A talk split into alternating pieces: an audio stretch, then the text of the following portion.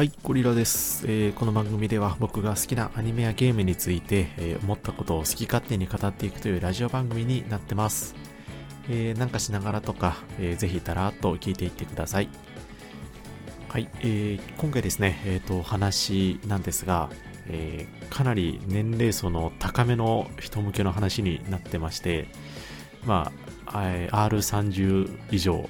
とでも言いましょうか。まあそういった方にね、聞いてほしい内容になってます。で、まあ、この辺りの年齢になってくるとですね、やっぱ仕事とか、えー、家庭とかですね、えー、なんか妙に忙しくなっちゃうんですよね。どう考えたって10代、20代よりも、えー、なんか忙しいぞと。で、同時にですね、ま、ゲームに咲く時間がなくなっていくんですよね。っていうか、あの、ゲームに注ぐ、ま、情熱っていうんですかね、えー、バイタリティみたいなのがですね、あの湧いてこなくなっちゃう時期に差し掛かるということですね。で、僕の会社にも、まあ、あの会社の同僚にもですね、まあ、そういう人が結構いまして、なんか話聞いていくと、昔付き合ったんやけどな、みたいな感じでですね、で、まあ今辞めちゃってると。で、まあ、これをね、まあ、卒業とも捉えることができるので、えー、一般的には正しい方向にまあ、人生がいってるんじゃないかなっていう見方は全然できるんですけど、まあまあ、あの、仕事と家庭の方に集中してるっていうことなので、まあ、これはこれでいいんですけど、でも、なんていうんですかね、それだけじゃいけないと。男の人生たるもの、そうじゃないと。ね。まあ、家庭とは別にですね、まあ、自分が本当に没頭できる趣味の時間を作らないと、まあ、えー、ダメになっちゃうというのが持論でございまして、ね、まあ、そんな僕にとっては、まあ、アニメであり、ゲームであり、まあ、ロードバイクとかも好きだったりするんですけど、まあ、そういった、えー、自分が没頭できる趣味がね、結構たくさんあり、ありまして、で、それはね、うんと我ながら幸せなと思うんですけどただあの適当にやっていても、えー、真にね真に熱中没頭することってできなくってですね、えー、まあ、途中で飽きちゃいますよと。でゲームがですね意外と難しくてですね、まあ、特にある程度大人になってくるとあのゲームに没頭するのってね結構難易度高かったりするんですよね。コツがいりますと。なので今回はねまあ、その熱中したくてもできないと。で時間もないしあのやる気も湧いてこないっていうですね、まあ、中年ゲーマーに対してですね まあそのあたりのねあのコツをお伝えしたいかなというふうに思ってます。はい。で、えーまあ、ゲームで、まあ、ゲームに飽きる要因ですね。これ何なのかというとですね僕はこれの正体をつかみましたと。で作業感だと思ってます。はい。で、人間って、まあ、そもそも同じことの繰り返しってすごく苦手な生き物でして、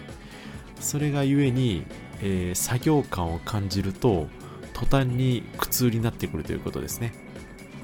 どういうことかというと、変わり映えのしない、えー、マップ、えー、適当に攻撃ボタンを押してたら倒せる敵、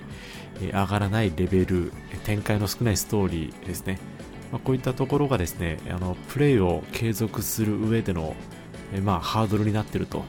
いうことですね。つまり、あの、ダラダラしてたら退屈で、え、飽きちゃうよと。ただ、え、さっきお伝えした、え、4つですね。変わり映えしないマップ、えー、適当にやったら倒せる敵、上がらないレベル、展開の少ないストーリーですね。でこれ適当に言っただけなんですけど、まこの中でですね、まあ、一つだけ自分でコントロールできる箇所が実はありまして、で、それがですね、攻撃ボタンを適当に倒し、押してたら倒せる敵ってやつですね。で、これが自分でコントロールできるでしょということで、えー、これでピンときた方いらっしゃるかとも思うんですけど、まあ、あのつまり敵がですね、え強かったら、えー、敵が強かったらちゃんと行動しないと負けるんで、ちゃんと緊張感が生まれるんですね。で、結果負けると、まあ、悔しいじゃないですか。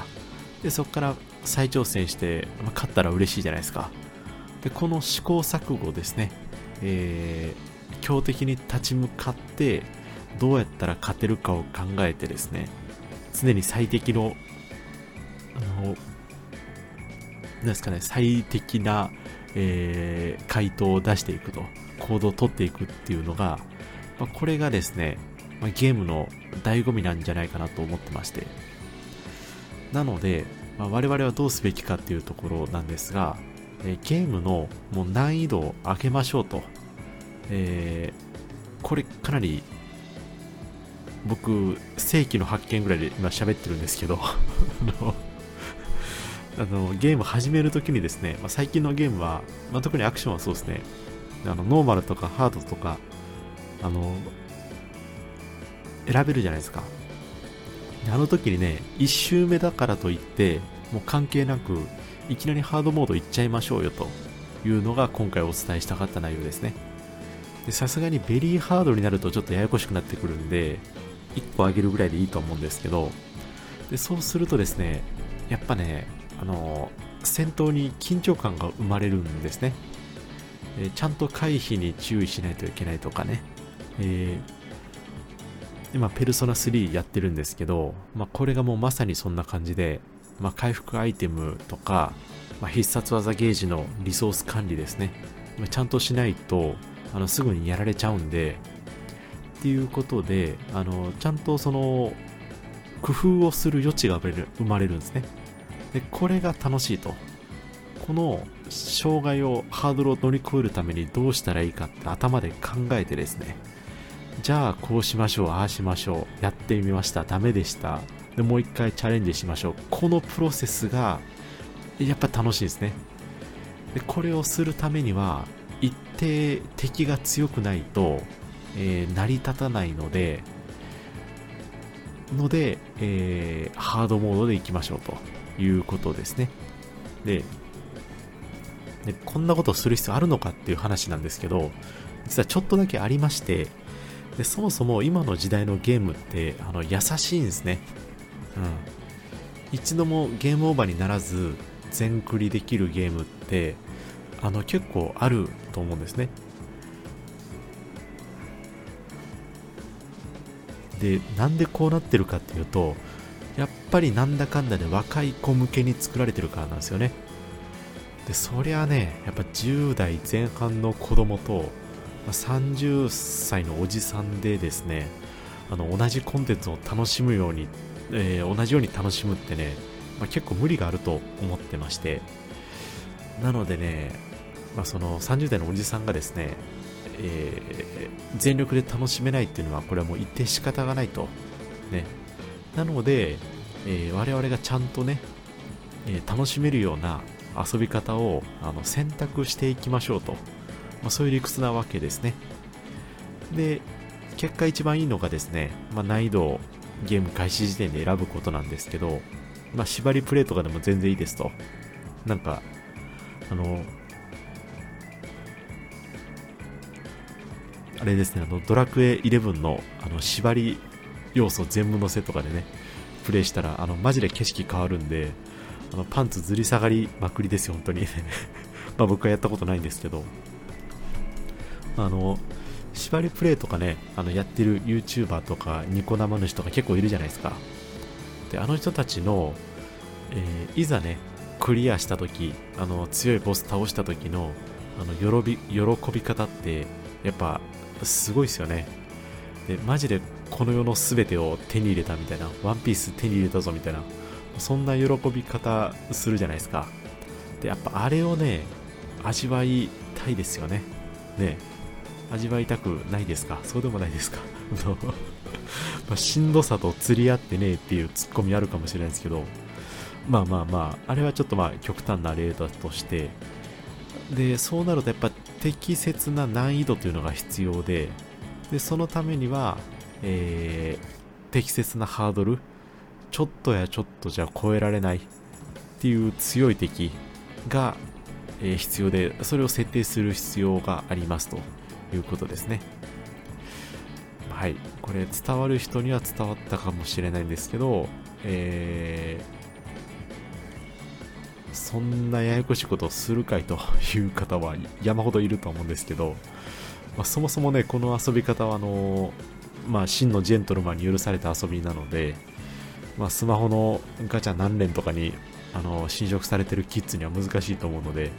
ちょっとその点だけ、えー、ご了承いただければと思います。はい。いや、本当にね、あの、ペルソナ3今僕やってるんですけど、やっぱノーマルモードからね、ハードモードに切り替えた後の方がやっぱ面白いですね。うん。あの、普通にやられちゃったりもするんですけど、少なくとも誰はしないですね。っていうところは、あのあるので、ぜひね、ちょっとやってみようかなという方はぜひおすすめでございます。はい。ではでは今日は、えこれで終わりたいと思います。最後までご視聴いただきましてありがとうございました。失礼いたします。